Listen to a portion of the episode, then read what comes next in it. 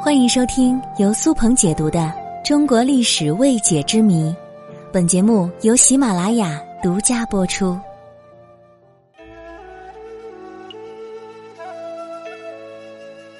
我相信有很多的朋友都喜欢看那些历史秘闻，但是你有没有想过，既然是秘闻，那么在当时都是不想让别人知道的一些事情。那么史官是如何知道并且记录下来的呢？本集我们就来聊聊这个话题。史官是指那些专门负责记录和撰写历史的官员。虽然每个朝代对史官的称呼和分类不怎么相同。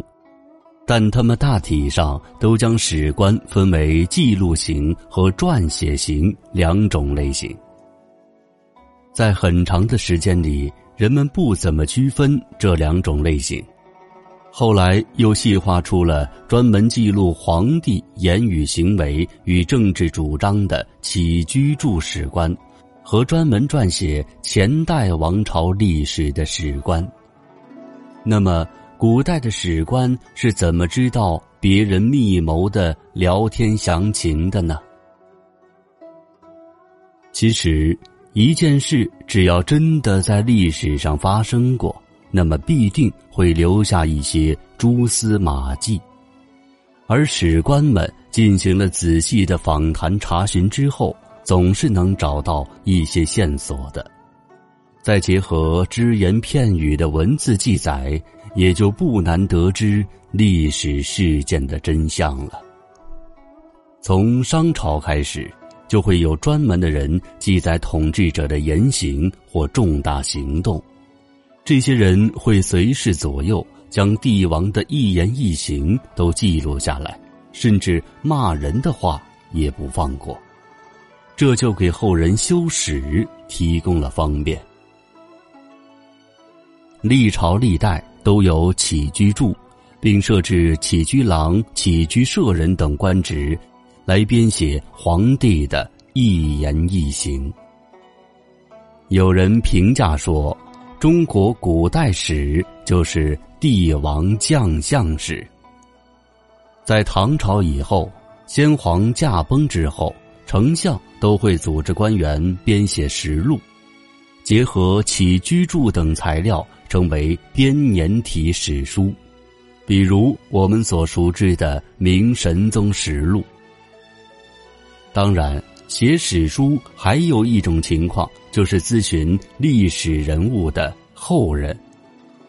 比如太史令写鸿门宴的时候，自己不可能在现场，那么他是怎么记载的呢？他就咨询了樊哙的后人。所以才将樊哙喝酒吃肉的场景描写的惟妙惟肖。很多大人物都喜欢在后辈面前讲述自己的光辉历史，这些资料也都会被采集下来。另外一种情况就是后人记录，虽然当事者本身没有意识留下著作，不过学生后代。将他们的言行记录了下来，《论语》就是这种情况。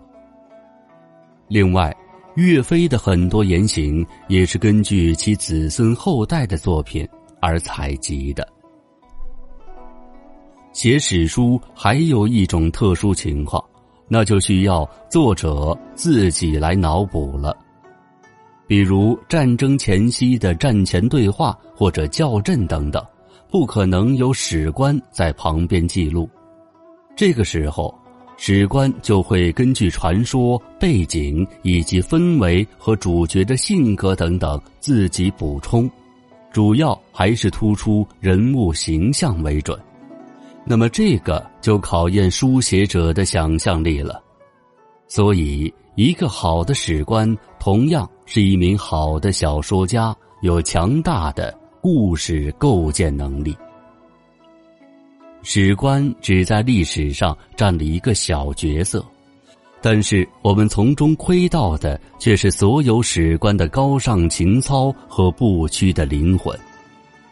虽然到了最后，封建王权常常压制这些正直的史官，使历史成为了王侯将相的家史，但是我们从不能否认这些勇敢无畏的史官为我们的民族做出的伟大贡献。